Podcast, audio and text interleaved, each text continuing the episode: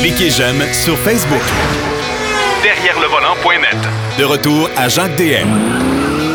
Alors, dans la section des, euh, des histoires à Denis, ben oui, on a encore un chapitre cette semaine. Vous savez que Denis Duquet a eu une longue carrière, bien sûr, comme journaliste automobile et euh, qui est toujours pas fini, mais il en a vécu des choses. Et vous savez que la semaine dernière, on avait parlé, entre autres, de Sterling Moss, un grand pilote euh, qui a jamais été champion d'ailleurs. mais notre ami Denis Duquet, lui, l'a déjà rencontré. Salut, Denis. Oui, bonjour. Oui, Sterling Moss, il n'a pas gagné le championnat du monde parce que c'est une tête de cochon. Les deux, excusez, M. Moss. Mais en plus, le fair play, là, dans une course, il y a un de ses, ses adversaires qui a fait un tête à queue. Puis l'auto, euh, le moteur a coupé. Ouais. Là, il a ralenti, puis il a dit, ben, vire-toi. C'était ça une petite côte. Tu descends par le moteur par compression. il est parti, ce qu'ils ne doivent pas faire, mais en tout cas. Le gars, euh, Sterling a été puni pour avoir je sais pas quoi, puis il a perdu des points, puis c'est avec ça qu'il a perdu son championnat du monde. Mais on dit que c'est le meilleur pilote qui a jamais été champion du monde. Oui, c'est vrai. Et moi, je l'ai rencontré à une couple de reprises. C'était un gars, c'était un Britannique qui avait un sens de l'humour assez particulier, qui s'est jamais pris pour un autre. Euh, J'aurais pas aimé ça le voir euh, vraiment cuit. De temps à autre, il avait mauvais caractère. Puis il y a une dizaine d'années, il a oublié qu'il y a un ascenseur dans sa résidence qui devait être très petite d'ailleurs. Puis il a oublié que la, la cage n'était pas là. il a passé doigt. s'est ramassé dans la cave avec des fractures des, des jambes puis des chevilles, ah, etc. Mais c'est un homme qui a été quand même presque jusqu'à la fin de sa vie en assez bonne forme, puis il avait un bon coup de volant. Et il a gagné à peu près toutes sortes de courses. C'était, euh, il a battu des records de vitesse, etc. Mais moi, ce qui m'impressionne le plus dans sa carrière, c'est au millet million, la légendaire course ouais. euh, qui a eu lieu dans les années 60 et quelques, jusqu'à temps qu'il y ait eu un accident, on décide d'abandonner. Ça existe encore, mais sous une forme euh, ouais, de, rallye, de, de rallye historique. Il faut avoir une voiture une parade. Mais il faut avoir de l'argent pour y aller, soit en passant, des frais d'inscription. Moi, j'ai déjà euh, assisté au départ des milliers millions. Puis c'est Brescia, Rome, aller-retour, ça fait mille mille. Et il y a de la voiture d'un monsieur, il y en a qui valent cher, il y en a d'autres qui valent pas cher. Mais une année, euh, euh, il y a un rédacteur en chef de la revue euh, Road and Track. Lors d'un événement de presse, on passait par, par Bruxelles pour aller à Biarritz. Là ça s'explique pas, c'est pas logique, mais en tout cas, on a fait un soir à Bruxelles, puis ce monsieur-là, dont j'ai oublié le nom naturellement, en sortant de la voiture, il a perdu l'équilibre, puis il s'est mis la main sur le dessus de la voiture, puis il y a quelqu'un qui a fermé la porte. Oh, Il a sectionné le pouce. Puis euh, ils ont enveloppé ça, puis ils ont appelé Paul Frère, qui est un Belge qui habite euh, Bruxelles. Puis il a dit Vite, va à l'hôpital, je vais appeler le meilleur chirurgien là, de, de, ce, de ce type-là, là, qu'il y a en Europe, qui est ici présentement, puis il va, ils ont réparé le pouce. OK. Puis l'année suivante, pour s'excuser un peu d'avoir sectionné une partie de son anatomie, Mercedes l'avait euh, euh, associé avec John Lamb, le journaliste photographe euh, reconnu, pour participer au Millia Milia. OK. Je suis certain que cette personne-là n'a pas dû payer une scène pour assister à ça. Mais donc, il y a toutes sortes de gens, là, puis même une fois, moi, on était avec Jacques Duval, puis Jacques Duval, il animait une série d'émissions sur les, courses, les événements automobiles, dont le Mille Millia, puis il faisait un intro euh, pour, sur place. Puis là, il y avait un type, il y avait une auto qui nous dérangeait, puis on dit au gars, veux-tu tasser ton char de façon plus polie? Puis là, le gars, il dit oui, oui, pas de problème. Je l'ai aidé à pousser sa voiture, c'est une 300 SL. Puis le soir, on parle, puis là, j'avais regardé la, la feuille de départ, j'avais vu son nom. Oui. Puis, moi, ça ne disait pas grand-chose. Son visage, j'avais déjà vu quelque part. C'est un acteur, c'est un acteur italien très connu. Puis là, le soir, en soupant, on avait dit ça à une madame là, qui, qui, travaillait pour Pirates. Elle s'est quasiment évanouie. Ah, voilà! elle était un peu insultée de la façon dont on l'avait traité. Mais ce Sterling Moss-là, c'est lui qui détient le record du 1000, 1000 en 10 heures et 27 minutes. OK. Oui, ça fait, ça, fait, ça fait une vitesse horaire, une vitesse moyenne d'environ 160 km. Hey, ça faut être fou, là. Ça, c'est en montagne, on s'entend. Oui, puis en plus, moi, j'ai déjà roulé sur des sections là, du millier million, là, puis c'était une petite route de campagne, ça n'a presque pas la largeur de la voiture. Puis, la dernière section, il y a des bouts qui roulaient à 175 000 à l'heure. Ça n'a pas de bon sens. Puis quand McLaren était associé à Mercedes, ils ont fait une auto euh, qui s'appelait la Sterling Moss, là, puis euh, ils en ont fait 75 exemplaires justement pour souligner l'excellence de, ce bonhomme. Puis moi, la dernière fois que je l'ai rencontré, on s'est mis à parler naturellement tout le monde. Il y avait des Canadiens. Qui sait que vous pensez de Gilles Villeneuve? Puis euh, là, ben, il a dit, moi, c'est un gars que j'admirais parce que lui, il avait pas peur, puis il fonçait tout le temps, puis etc. Toujours la même chose. Puis là, à un moment donné, il demande, c'est qui le meilleur pilote, pilote présentement le plus doué? Il dit celui qui a le meilleur contrôle de la voiture, c'est Jean Alési. Et celui qui a le moins de contrôle de ses émotions, c'est Jean Alési. en anglais, je fais une traduction libre, c'est The Best Car Control, Jean Alési, euh, Less euh, Brain Control, Jean Alési. j'avais rencontré au Mans, au 24 heures du Mans 2006, au Mans, il y a toujours une course euh, euh, vintage, comme disent les Français, de voitures classiques.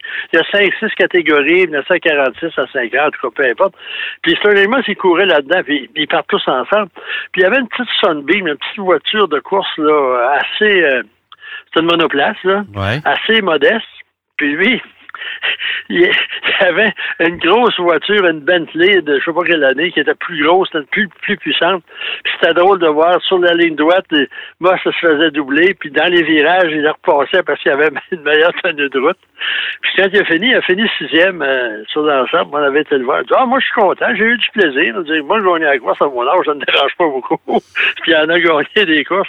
Puis je me suis amusé à me battre, à rouler vite, puis c'est ça qui Mais c'est un, gars, un gars, Sterling Moss, qui était, euh, qui, qui, comme tu le dis si bien, c'était un, bonhomme qui était hyper gentil.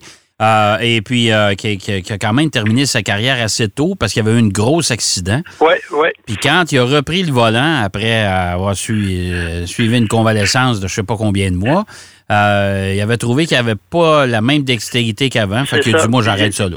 Il était pas mal plus lent qu'avant. Il dit bon, mais j'ai assez donné, bonjour, merci. Oui, c'est ça. Puis les gens, c'est Sir Sterling Moss. Puis lui, il nous disait appelez-moi Sterling, ça va faire pareil.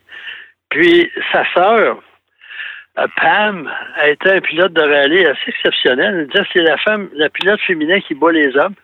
Euh, elle a couru pendant, elle a eu une très bonne carrière, même si ici, on n'en parlait pas beaucoup. Là.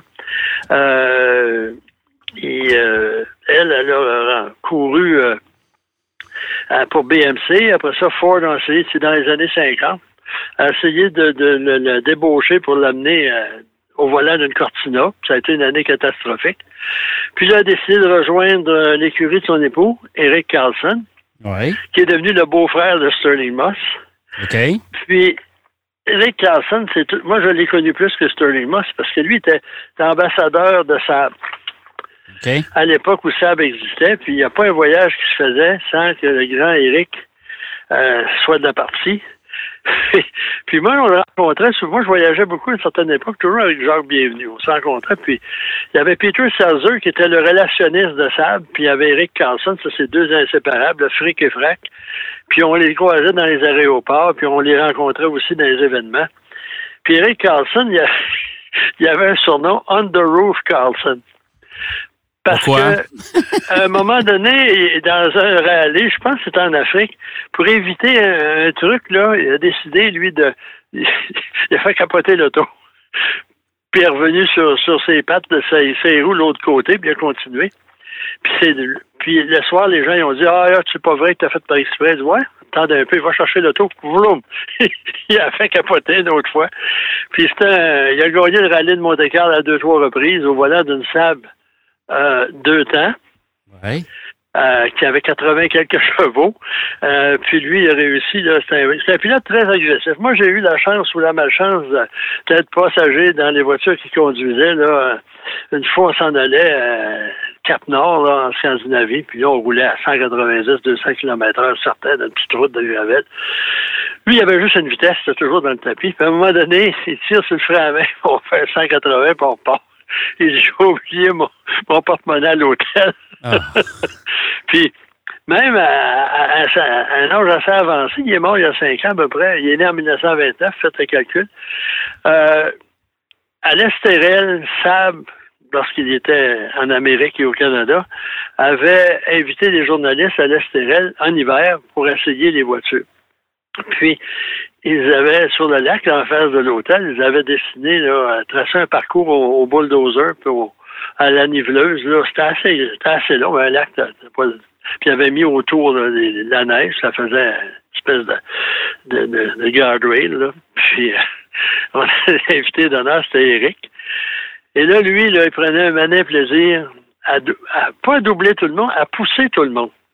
Okay. tu roulais presque à ta limite. Tu coup, un petit coup dans le pare-choc, tu regardais dans ton rétroviseur, puis Eric t'envoyait la main. Ah lui, il avait un plaisir fou. Puis, le, pire dans tout ça, c'est lui, il n'y a rien arrivé, mais là, il y en a qui ont voulu émuler Eric, de rouler plus vite qu'il. Puis, quand ils ont, ils ont fait ce tracé-là, ils faisaient, à peu près, euh, il devait faire 10 degrés centigrades au mois de février. Et ça a baissé à moins 35 dans la nuit. Là, c'était une belle patinoire. Ça, ils ont mis des abrasifs, c'était pas si pire, mais les parois jeux sont devenues des parois de glace. Oh, OK. Puis ceux qui ont perdu, qui perdaient le contrôle, il y a eu une coupe de sable qui ne sont jamais retournés sur la route, encore moins sur la patinoire de, de, de l'Estérel. Il y en a qui ont voulu montrer qu'il était bon. Puis, euh, non, Eric, lui, euh, la vitesse, puis une fois en Italie, là, oh, c'est fait doubler. J'étais avec Louis Butcher, puis on roulait assez vite. Tout à coup, on regarde dans mon rétroviseur, c'est pas quel modèle, un modèle coupé, peu importe. Puis là, boum, il nous envoie encore la main. Il devait rouler à 200, quelque chose de même, dans une petite route. Là. Lui, ça le dérangeait pas. Il était chanceux de ne pas avoir d'accident majeur sur des routes là, lorsqu'il était en voiture de tourisme. Puis sa carrière de rallye, il y a eu toutes sortes d'incidents. Une fois, il y a une pièce qui manquait, qui a fait défaut sur la voiture, puis ils ont vu une sable identique à la sienne dans un stationnement. Il débarque avec son navigateur, puis il commence à prendre la, pièce. Non. pour remplacer le propriétaire de l'auto. Il est sorti en courant, qu'est-ce que vous faites? Puis je dis, oh, ben là, ils ont expliqué, ils dit, on va te donner un auto neuve. Donne-moi ton morceau, là, puis on s'en va. Puis à l'époque, il y avait des, euh, des règlements qui disaient que ta voiture devait. Tu étais pénalisé si la voiture était cabossée, s'il manquait des pièces, etc. Toujours qu'il y avait une voiture de service qui est suivait, puis un peu avant la fin de la course, il remplaçait une portière, il remplaçait un capot, il remplaçait un pare-choc. Puis là, il arrivait là avec une voiture toute pleine de boue, sauf la portière. Ah. c'est toujours des trucs de même. Mais c'était un, un, super bon gars, c'était un bon vivant. Puis à un moment donné, ici, le téléphone sonne. Ah, Denis, c'est correct. Je me demandais quel Eric c'était. Mhm. C'est Carlson qui m'appelle. Il est au Québec. Au mois de juin, où? En été. Il dit, je suis venu ici chasser l'ours. Pardon. au Québec, il n'y a pas personne qui chasse l'ours noir.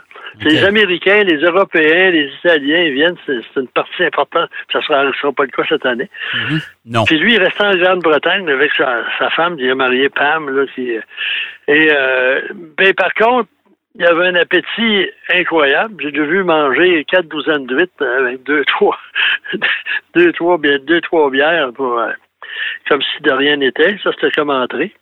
Puis, c'est la personne la plus euh, raciste que j'ai jamais rencontrée de ma vie. Ah ouais. Je sais pas si c'était uniquement en parole ou en geste, là, que j'ai jamais fait. Puis là, il disait, ah, il avait été en, Amérique, en Afrique du Sud, puis il disait, ah, full of goddamn niggers. je traduirais oh, pas. mon Dieu. Mais j'avais été surpris parce que c'était un gars bon vivant qui parlait à tout le monde, tu sais, mais euh, peu importe. Mais ça, c'est deux légendes là, de c'est même avant mon temps. J'ai rencontré Eric Carlson. Moi, il avait pris sa retraite, ça fait longtemps. Mais c'est deux membres, c'est deux, membres de la même famille, c'est-à-dire le, deux membres de la même famille par association. Puis Carlson, il restait en, Grande-Bretagne. Puis à un moment donné, avec pour démontrer la, capacité d'une voiture, d'une sable, je pense que c'est la 9000 à l'époque, il avait fait, avait traversé l'Allemagne d'un bout à l'autre sur des autoroutes. Puis sa femme, Pam, elle prenait l'avion. Puis il est arrivé avant elle. Parce qu'il faut dire qu'elle avait, arrêté à Munich, je pense, ou en tout cas, je sais pas où il allait d'une place à l'autre. Mais là, ils ont fait un reportage là-dessus. Puis, euh, puis lui, avec Sab, il n'a jamais signé de contrat. Une poignée de main, ça suffisait. Oh, OK. Il a dit, vous me donnez ce que vous voulez. Il peut être indépendant de fortune un petit peu. Mais il n'a jamais, jamais signé de contrat. C'était la bonne. Il faudrait que Sab, c'est une petite compagnie. C'est une compagnie qui, euh, qui était très particulière, très humaine au niveau des relations publiques. Ça donnait des fois des, des, choses euh, un peu loufoques comme euh, relations de presse. Là. Ouais. Puis moi, ils nous avaient invités, lorsque Chab a vendu, ils nous avaient invité euh, certains journalistes à aller au salon de Francfort où il dévoilait un nouveau modèle. Puis après ça, on retournait, on, s'en allait à Stockholm. Il y avait une surprise. La surprise, c'était que ça devait être acheté par Ford. Puis le matin, la veille de la conférence de presse, ils ont dit Ah, le programme est changé, demain matin, vous prenez l'avion, vous retournez au Canada. Bon, on n'a pas le choix. Là, peu, de surprise. peu de surprise. Il y en avait une. Ouais. C'est encore une double surprise. Parce que là, j'ai parlé à un journaliste, un ami européen, un journaliste qui a assisté à il dit tout était prêt, les gens de Ford étaient devant la salle, il y avait des la table à l'arrière, il y avait des communiqués de presse avec le logo Ford, tout à coup il arrive quelqu'un, puis il se met à parler aux gens de Ford, puis là les gens se regardent, ils ont tous l'air députés, ils s'en vont en arrière, ramassent leur communiqué de presse, puis ils s'en vont. Puis là, il arrive des gens de GM, General Motors, qui installent leur communiqué de presse, puis ils viennent annoncer qu'ils ont acquis ça. Mais qu'est-ce qui s'est passé dans cette affaire-là? Écoute, on n'a pas beaucoup de temps, là, mais non, moi, je sais pas.